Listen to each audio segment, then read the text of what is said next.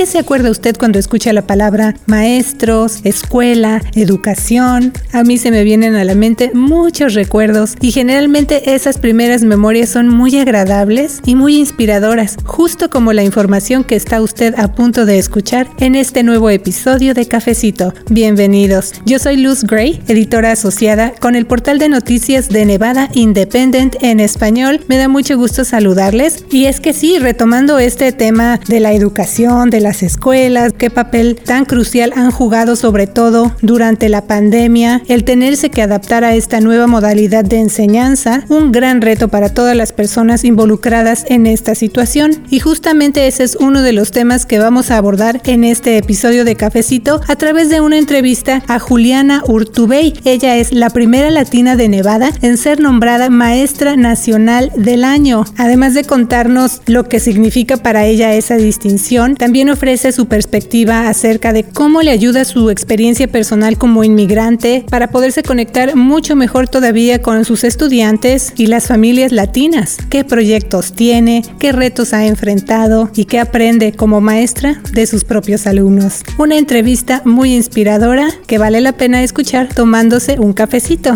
Así que una vez más, gracias por acompañarnos y ahora vamos a disfrutar juntos de este cafecito informativo.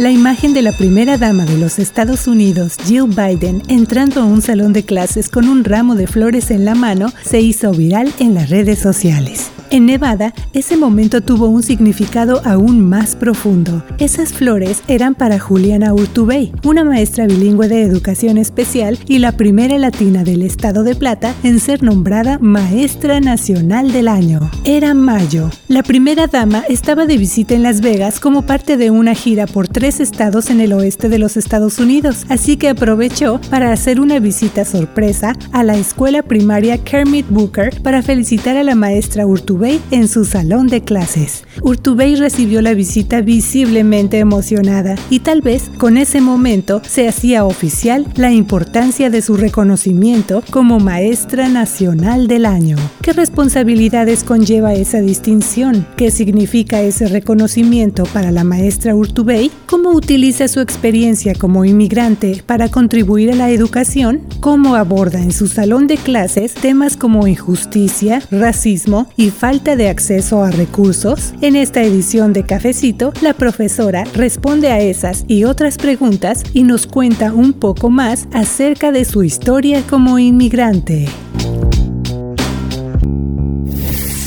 Como ya escuchó, hoy le vamos a presentar una entrevista con Juliana Urtubey, primera latina del estado de Plata en ser nombrada maestra nacional del año. Y bueno, mi compañera Yasmin Orozco Rodríguez conversó con ella y va a compartir con usted más detalles. Hola Yasmin, ¿qué nos puedes comentar acerca del detrás de cámara o en este caso pues detrás de los micrófonos acerca de tu entrevista con la maestra Urtubey? ¿Cómo estás? Hola Luz y saludos a todos. Una de las primeras cosas que me gustaría platicarle al auditorio antes de pasar a escuchar la entrevista con la profesora Urtubey es que no fue fácil conseguir hablar con ella tan pronto como pensábamos, ya que desde luego ella ha recibido solicitudes de entrevistas por parte de medios nacionales e internacionales, incluyendo Colombia, su país de origen. Además, la profesora Urtubey ah, me dijo que para practicar su español porque ella es bilingüe, pero pues ha vivido ya aquí en los Estados Unidos desde que tenía cinco años. Entonces habla mucho el inglés, um, obviamente. Y para practicar su español, me dijo que le gusta leer literatura en español y que uno de los libros que está leyendo otra vez es 100 años de soledad por el autor colombiano Gabriel García Márquez. Sí, me imagino también esa parte que mencionas, Jasmine, de lo difícil que ha sido conseguir esa entrevista, porque desde luego la maestra pues está recibiendo muchas solicitudes, no solamente aquí en los Estados Unidos, sino en otras partes del mundo para conocer más acerca de su historia y sobre todo también las condiciones del aprendizaje debido a la pandemia, sus planes, etcétera. Así que pues es un gusto poder presentarle a usted que nos está escuchando aquí en Cafecito esta entrevista que tú le hiciste, Jasmine. Pero antes de pasar a la entrevista, me gustaría informarle a usted un poco más acerca de lo que significa la distinción de maestra nacional del año, o sea, que es un reconocimiento que se otorga por parte del Consejo de Directivos de Escuelas Estatales de los Estados Unidos, CCSSO por sus siglas en inglés. El Programa Nacional de Maestro del Año que otorga ese organismo anualmente es un reconocimiento pues a los maestros el más prestigioso del país y se otorga para impulsar las habilidades de liderazgo de cada profesor, mientras también celebra sus talentos y compromiso como maestros extraordinarios. Así es, Luz. El papel del Maestro Nacional del Año es llamar la atención del público nacional acerca de la importancia de la excelencia en la enseñanza. Pero en el caso de la maestra Juliana Urtubey, eso cobra un significado aún mayor para los nevadenses y la comunidad latina e inmigrante en general porque es la primera profesora del Estado y la primera latina en al menos 16 años en recibir este nombramiento como maestra nacional del año, Jasmine. Así es, Luz. Ella me comentó que el haber llegado a los Estados Unidos desde Colombia cuando tenía 5 años y al hablar inglés y español, su experiencia personal la ayuda a conectarse con sus estudiantes de la escuela primaria Kermit Booker, muchos de los cuales están aprendiendo inglés como segundo idioma y también provienen de hogares de inmigrantes. Sí, y además hay que recordar que esto tiene un significado especial para los estudiantes latinos, quienes son la mayoría de los niños inscritos en el distrito escolar del condado Clark. Y otra cosa es que en el caso de la escuela primaria Kermit Booker, donde da clases la maestra Urtubey, es una institución que se conoce como Título 1, que es para personas o familias de bajos recursos, y se encuentra ubicada en el histórico West Side de Las Vegas, donde el 40% de los habitantes se identifican como latinos y el 38% se identifican como afroamericanos, pero hay muchos detalles más que conocer en las propias palabras de la maestra Juliana Urtubey Jasmine. Así es, Luz. Desde cómo un estudiante la motivó a ser maestra de educación especial y cómo utiliza su experiencia como inmigrante para crear un ambiente más diverso e inclusivo en la escuela, hasta el significado de su reconocimiento para las comunidades de color y sus retos y planes ahora que tomará un año fuera del salón de clases para viajar por los Estados Unidos y llevar ese mensaje entre los otros profesores que ella va conocer. Bueno, pues vámonos de lleno a escuchar esta entrevista con la maestra Juliana Urtubey, primera latina de Nevada en ser nombrada Maestra Nacional del Año. Vamos a escuchar. Tu reconocimiento es notable porque eres la primera maestra del estado de Nevada en ser elegida, la primera latina y solo la tercera maestra de educación para los niños con discapacidades de aprendizaje. Juliana, ¿cómo te sientes en ser reconocida como la maestra nacional del año? Me siento muy orgullosa de ser la maestra nacional de los Estados Unidos. Es un reconocimiento que afirma la necesidad de la voz latina en la educación y no solo la voz latina, la voz de los inmigrantes, la voz de, las personas de comunidades de color, como decimos aquí en los Estados Unidos. Em, esto quiere decir que estamos hablando a una comunidad más diversa, más amplia.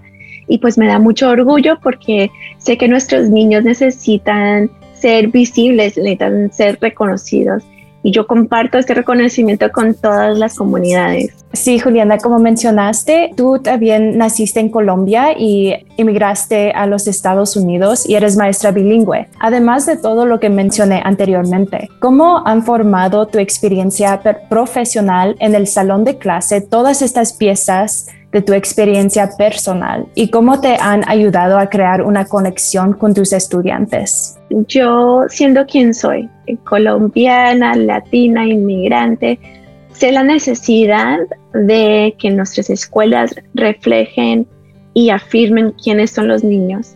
Yo quiero que todos los niños lleguen a las escuelas siendo tal cual quienes son, que podamos continuar y mantener y mejorar sus idiomas incluyendo español, tagola, todos los idiomas que llegan a los Estados Unidos. Y además afirmar las familias, crear espacios en donde todas las familias se sienten bienvenidas, sienten que tienen lugar para participar, que tienen voz. Eso para mí es muy importante porque yo he visto el impacto que puede tener en la educación.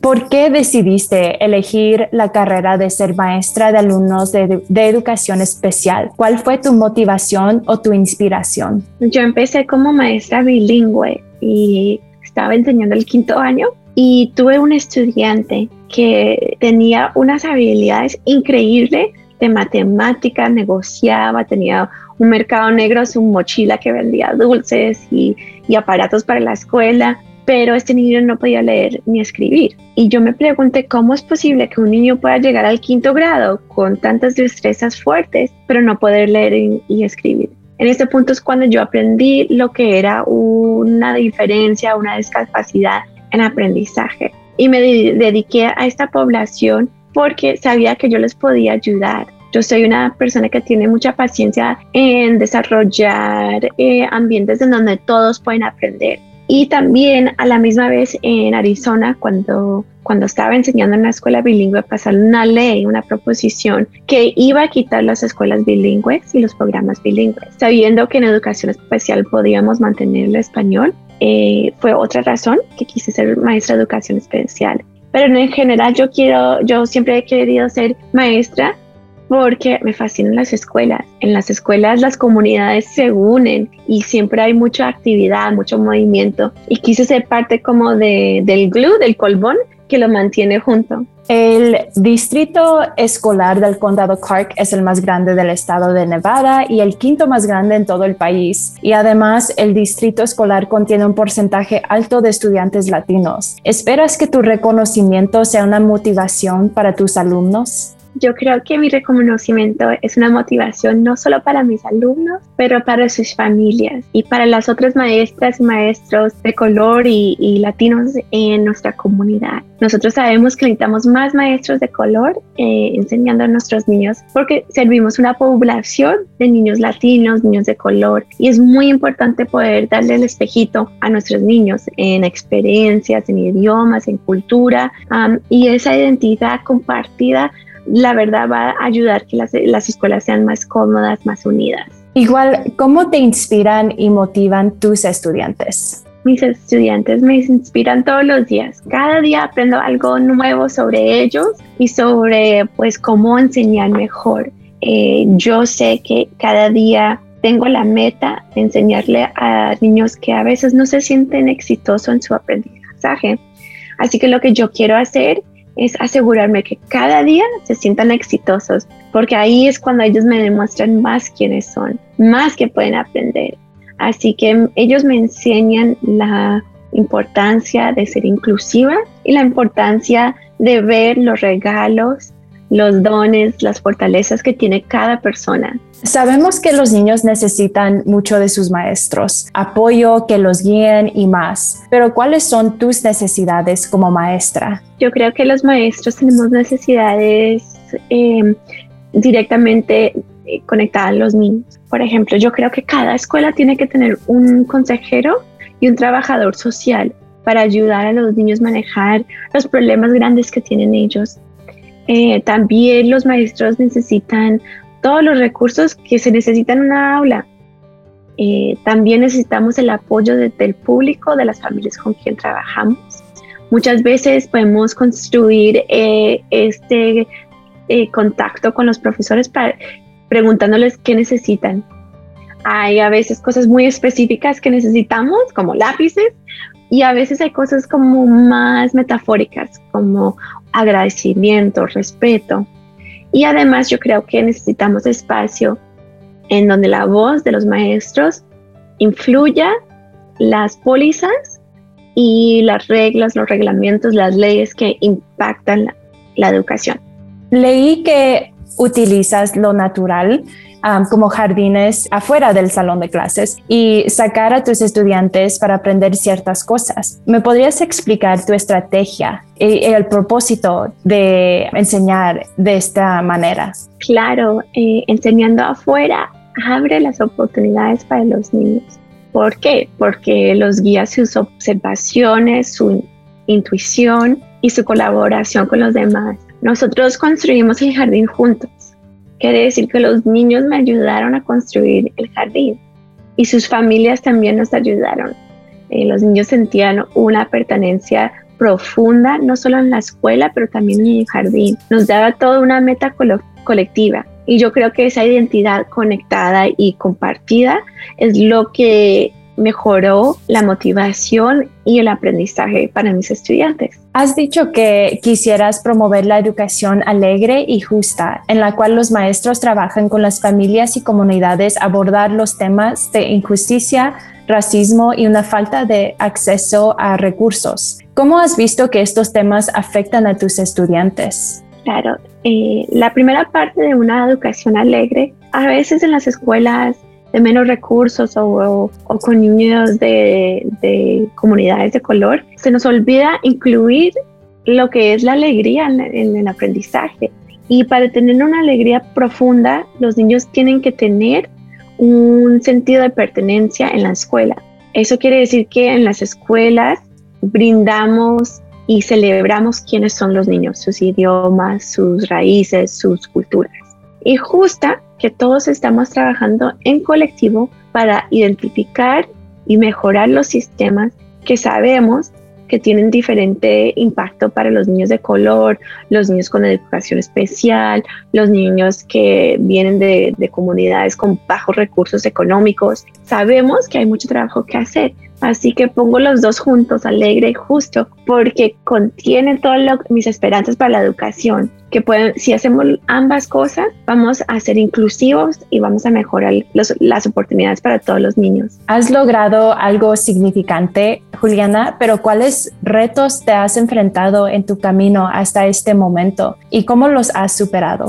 Claro, yo como maestra les enseño a mis niños que la vida siempre va a estar llena de retos si afirmamos quiénes somos, tenemos autoestima sobre nuestras culturas, identidades, idiomas, pues podemos enfrentar esos retos sabiendo que tenemos una comunidad que nos espalda. Eh, yo como persona bilingüe, latina, he tenido que trabajar mucho para poder mantener eh, mi nivel de español y aún como no tan, no es perfecto, yo todavía tengo eh, algunos problemitas con, con algunas palabras, pero no importa. El hecho es que cada día yo me pongo la tarea de leer en español, de hablar en español y de mejorar, pero también de aceptarme tal cual como soy. Yo creo que eso ha sido difícil para mí, y yo espero poder darle el espacio a mis estudiantes y sus familias para que no tengan que batallar tanto. O sea, yo creo que si las escuelas afirman y son inclusivas de quiénes son nuestros niños, de adultos no van a tener tanta dificultad. Y yo creo que profesionalmente, cualquier reto que he tenido me ha abrido el camino para colaborar con otras profesoras, para alzar la voz, para trabajar con organizaciones para asegurarnos que la voz de los profesores, de los maestros, está incluido en cualquier decisión. Y yo creo que ahorita es buen tiempo para hacer eso, porque eh, muchas organizaciones, muchos políticos están buscando la voz de los profesores para informar, porque sabemos que imponer no va a funcionar, pero colaborar siempre nos sale mejor. Ah, tu reconocimiento es un logro significante, como he dicho. ¿Cuáles otras metas tienes para tu carrera como maestra? ¿Qué sigue para ti? Este próximo año tengo la, oportunidad, la oportunidad, el privilegio de viajar por todo el país para no solo presentar y compartir lo que sé yo, pero para escuchar, para aprender de los demás, para entender los entornos diferentes de, la educación en este país y amplificar las voces para mejorar la educación. Eh, yo creo que este año eh, voy a aprender mucho y me voy a conectar con muchos profesores y estoy muy emocionada. Y mencionaste que para practicar tu español tienes la tarea para de leer literatura en español y practicarlo. Quisiera saber cuáles libros estás leyendo en español. A mí me fascina García Márquez. Eh, por como la cuarta, quinta vez me acabo de volver a leer Cien años de soledad. Cada vez que lo leo entiendo un poco más porque es un libro muy complejo también me fascina el trabajo de Eduardo Galellano, Venas Abiertas de América Latina. No solamente es fácil de leer, pero nos conecta a la historia de América Latina. Hay un escritor colombiano que se llama Héctor Abad Faciolince y tiene un libro que me fascina, se llama El olvido que seremos y ese libro se lo recomiendo a cualquier persona que quiera entender un poco más de la historia colombiana. Es su, otro, su biografía sobre pues sobre su papá y cómo perdió su papá la violencia en Colombia, pero lo que aprendió sobre eso. En eso comparto mi tarea. El que quiera leer conmigo, adelante. ¿Hay algo que quisieras agregar? Yo lo que quiero agregar es mi agradecimiento para las familias y las maestras que han hecho este último año posible. Ha sido un año muy difícil y ahora que nos damos y nos enfrentamos a volver a conectarnos físicamente, espero que no nos olvidemos la importancia de cada uno en el aprendizaje de nuestra meta compartida, que es los logros de los niños de nuestra comunidad. Así que les agradezco mucho su cariño y su colaboración y espero que este próximo año sea justo y alegre para todos. Esa fue la voz de la maestra Juliana Urtubey, primera latina de Nevada en ser nombrada maestra nacional del año. Así que Jasmine, qué bueno que tuviste la oportunidad de conversar con ella para que el público de Cafecito pueda conocer todavía más acerca de ella, de su trayectoria, lo que significa su nombramiento para la educación en Nevada y en general en todo el país, además de sus contribuciones para los estudiantes y familias latinas. Así es, Luz. También les recordamos que puede leer un resumen de esta entrevista en nuestro sitio de noticias en Internet de Nevada Independent en español. Pase la voz para que también escuchen más personas en nuestra comunidad. Así es, Jasmine, y precisamente ya que estamos hablando de nuestra comunidad, a continuación vamos a escuchar el reporte que nos tiene listo nuestra colega Janelle Calderón. Vamos a escuchar nuestra comunidad. Personas de 12 años en adelante que necesiten programar una cita para vacunarse contra COVID-19 pueden ingresar al portal del estado vax4nv.nv.gov. El gobierno federal proporciona las vacunas de manera gratuita. El Distrito de Salud del Sur de Nevada se puede contactar al 702-759-1900. Disponible los 7 días de la semana de 8 a.m. a 5 p.m. Las citas para segundas dosis están disponibles por lo menos 21 días después de recibir la vacuna Pfizer o al menos 28 días después de recibir la de Moderna. La disponibilidad de pruebas COVID-19 sigue vigente en farmacias y diferentes localidades por todo el estado. Aunque las restricciones de mitigación en el sur de Nevada se han vencido, todas las personas todavía deben usar mascarillas en hospitales, autobuses, aviones y aeropuertos sin importar el estatus de vacunación. Los negocios pueden requerir el uso de mascarillas. Le informa Janel Calderón. Muchas gracias por tu reporte, Janel. Y ya sabe, para más información comunitaria visite cada viernes de Nevada Independent en español, porque ahí Janel recopila una lista con información de eventos comunitarios y a bajo costo para promover una mejor calidad de vida en nuestra comunidad nevadense. Nos escuchamos en un próximo cafecito. Soy la reportera Jasmine Orozco Rodríguez. También suscríbase a nuestro boletín informativo que es gratuito, que usted usted puede recibir directamente en su correo electrónico todos los lunes bien tempranito para que se mantenga al tanto de noticias y temas comunitarios de Nevada y estemos también en una comunicación todavía más estrecha. Que tenga una semana llena de éxito. Le saluda la reportera Luz Gray con The Nevada Independent en español. Nuestro estado, nuestras noticias, nuestra voz. Para la información más actualizada al momento, síguenos en redes sociales como de Nevada Independent en español, en Facebook, Envy Indie en español, en Instagram, de Nevada Independent en español, nuestro estado, nuestras noticias, nuestra voz.